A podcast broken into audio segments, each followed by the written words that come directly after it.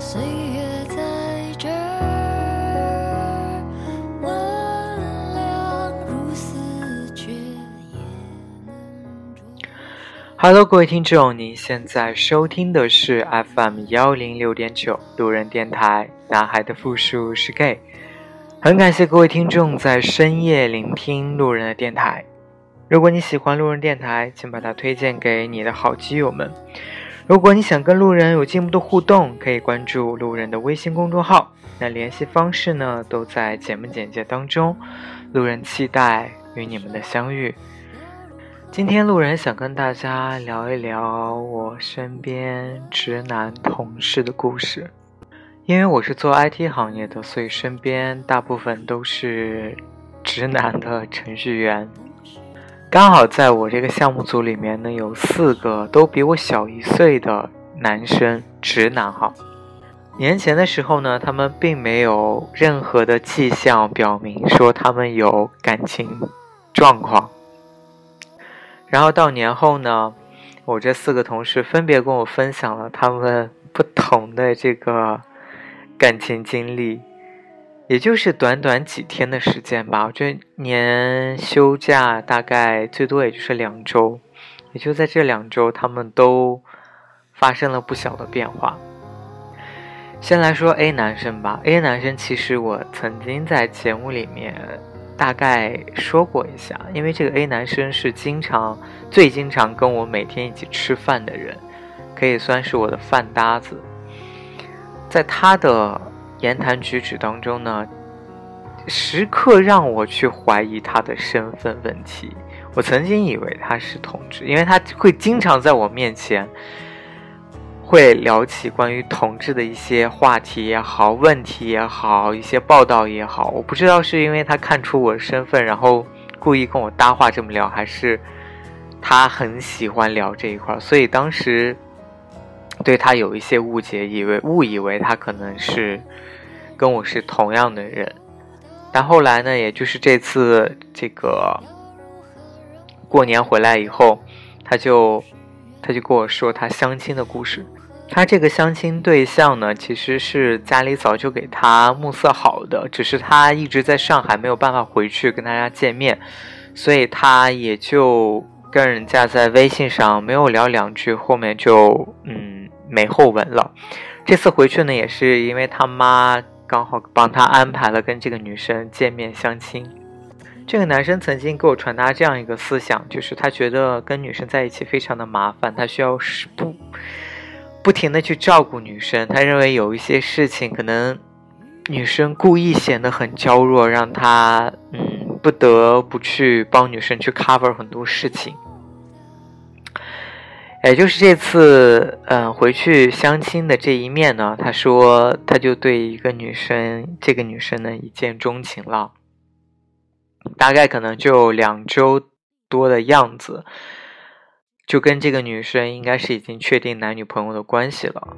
后来呢，他就找我问说，上海有哪些地方好玩的，能够去带他这个女朋友去逛一逛、吃一吃的地方。我就给他大概聊了两句，就问他说，他母亲是如何挑这个，就是选这个女生相亲对象的标准是什么？他就给我说，他妈是因为这家女生。啊，家里因为拆迁赔了很多套房子，嗯，才准备把这个女生介绍给我同事的。后来两个人相亲呢，其实呃，第一次相亲的时候应该是父母都有去，可能对方呢对我对我我同事也比较满意，嗯，可能提出来了一个条件，就是啊。如果两个人真的在一起了，那可能就是房子都会归两个人名下所有。我觉得这个条件真的是相当的诱人，也真的是很赤裸裸的相亲谈条件的这种。后来我们抽了一个周五的时间，本来想要说几个人一起吃个饭，就问他有没有空，他就说他这个女朋友周五。要来上海，周末要带他去哪哪哪哪哪里玩儿。我当时就很开玩笑的说：“我说我操，你这个已经确认了吗？就真的要在一起了，是不是？要不要也太快了一点儿？”他就我不知道他是开玩笑的还是可能应该是开玩笑的跟我说，就说他说对啊，遇到这样一个女生，能够让他后半辈子都不用再去奋斗了，那为什么不好好去抓住这个人呢？接下来再讲第二个同事的故事。第二个同事呢，我姑且称他为 B 吧，不然分不清了。那 B 同事呢，在回家过年的这段期间呢，他的朋友给他介绍了一个当地的妹子。那他可能没有见到这个妹子本人，而是大部分见的都是这个妹子的朋友圈啊什么之类的。后来可能两个星期春节结束以后，我朋友就回来了。我朋友对这个女生还是比较有好感的，所以当初就提了，就他回上海以后呢，这个 B 男生呢就给这个女生就，嗯，就说你可以来上海找我玩，然后我带你去，我可以接待你。后来这个女生呢也确实跟他敲好时间，在上周的时候来了上海。B 男生非常兴奋呀，因为。他蛮喜欢这个妹子的，也确实在聊天的过程当中，觉得跟这个妹子聊的还不错，所以当时就准备好好带这个女孩玩一趟。当时我们是不知道他带这个妹子去哪玩了，只是在朋友圈里有看到，就是别的同事跟我说的，事后跟我说，说他带这个女生呢去了。呃，那个东方明珠上有一个旋转餐厅，这个旋转餐厅呢，其实是比较算是真的比较高档的这个餐厅了，可能人均大概三百多，可能是啊，没去过，大概应该是这个标准，人均三百多的样子。因为这个男生平时生活上并不大手大脚，他也就是穿着就真的很程序员的那种，所以。当时我就哇，我就觉得说，嗯，那这个 B 男生一定是还很喜欢这个妹子，所以才带她去这么高档的餐厅吃饭。吃完那顿饭，大概隔了两天的时间，我们就得到这个知道这个男生好像要分手的消息了。我们当时一致以为这个男生其实是相当于说被骗了，就相当于这个男这个女生只是想来上海。免费的玩一趟，所以找了这个男生。这个男生也很傻的带她去这么高级的餐厅吃饭，又带她去这玩那逛的，没有让这个女生花一分钱。后来呢，我们就嗯旁敲侧击的问了一下这个男生，为什么这个跟这个女生分手了？他说其实是这个女生当天吃完饭以后，隔天给他提出来的。嗯，理由很简单，就是大家肯定曾经看过有一个报道，就是有一个阿里的程序员，因为穿了一双特步去相亲，被那个女生嫌弃了，所以这个女生也用差不多的这个理由来回绝了我的这个同事，最后两个人分手了。这个男生当时真的很伤心，就真的感觉自己被骗钱一样那样的难过。后来我们在群里就吐槽说，嗯，以后对有有兴趣的女生，千万不要随便就开口要对方来上海玩之类的这样的邀请。第三个故事呢，我想讲的就是有同事 C，C 同事呢也是在年前的时候，在过年的时候也是被介绍认识了一个妹子，但是他也没有见过这个妹子。也是在他们当地生活的。后来年后回来呢，他其实对这个妹子，嗯，算是比较有好感。啊，有一天这个妹子在朋友圈发了一个什么，我不太清楚，忘了。后来他就问我另外一个同事说，怎么跟妹子聊天？我觉得大家可能不知道，就是泡妞真的已经发展成。一个一门学科了，就真的有很多门道。然后我们当时就给这个同事出谋划策，你应该怎么怎么样跟他聊天呀？你应该问他，就是说话的时候尽量不要用一些很结束性的语句啊，怎么怎么之类的，说话要有点模棱两可，让人对方有回话的余地。就我们当时给他出了很多主意，也告诉他那个朋友圈应该怎么回怎么回。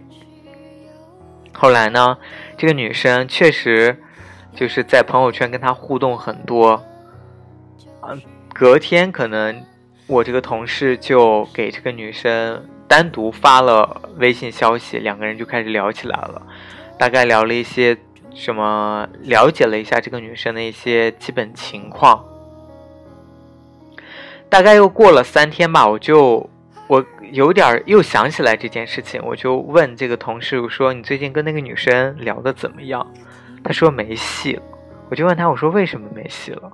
他说：“感觉我自己达不到对方的要求。”我说：“对方什么要求？”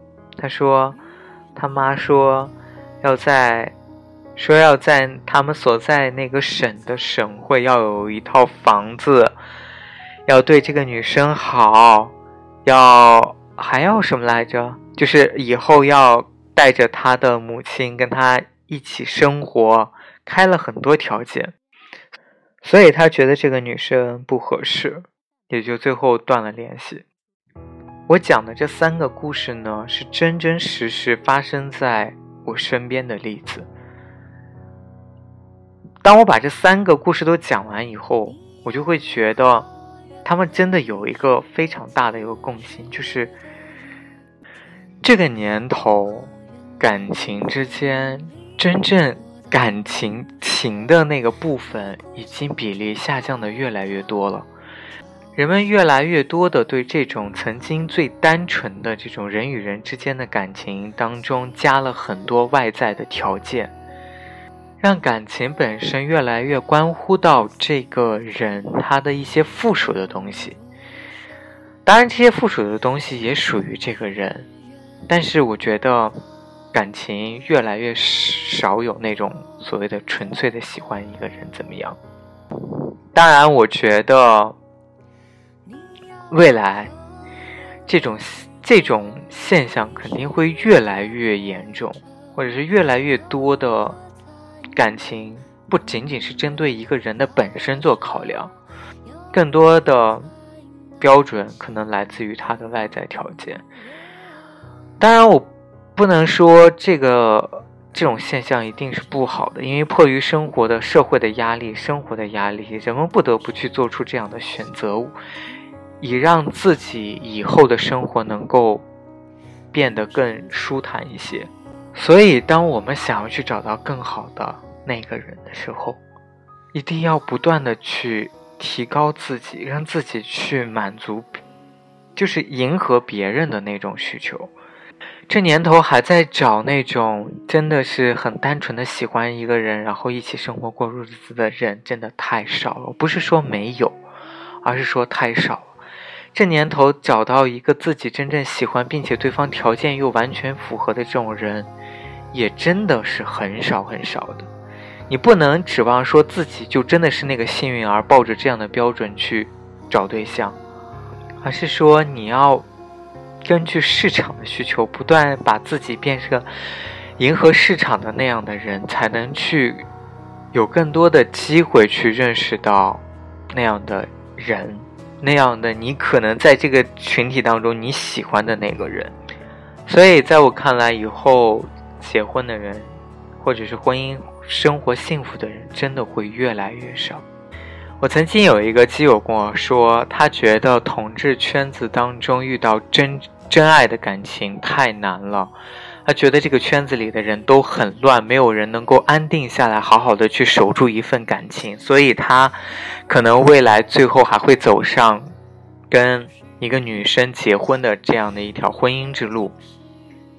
我其实特别。通过我刚才三个故事，我特别想说，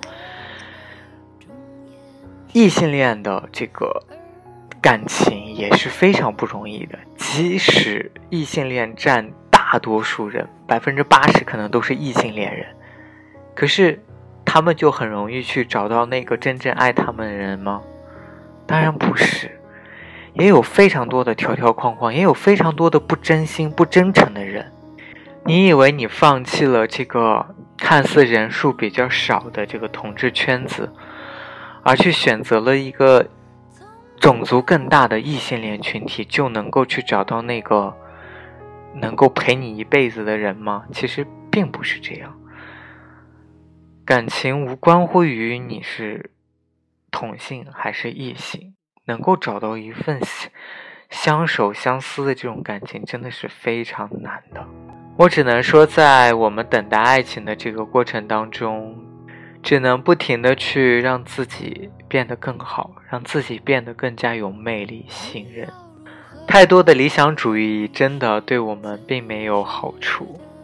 它甚至可能会让你一辈子单身。当然，如果你抱着一定要找到那个能够甘于寂寞，用一辈子的时间去等待那个跟你精神匹配的那个人，但大部分人都会选择还可以，或者是说还能够接受差不多的那个人，因为那个人可能比较适合你生活。好了，各位听众，今天这期节目就录到这里。再次感谢各位听众在深夜聆听路人的电台。晚安了，各位听众。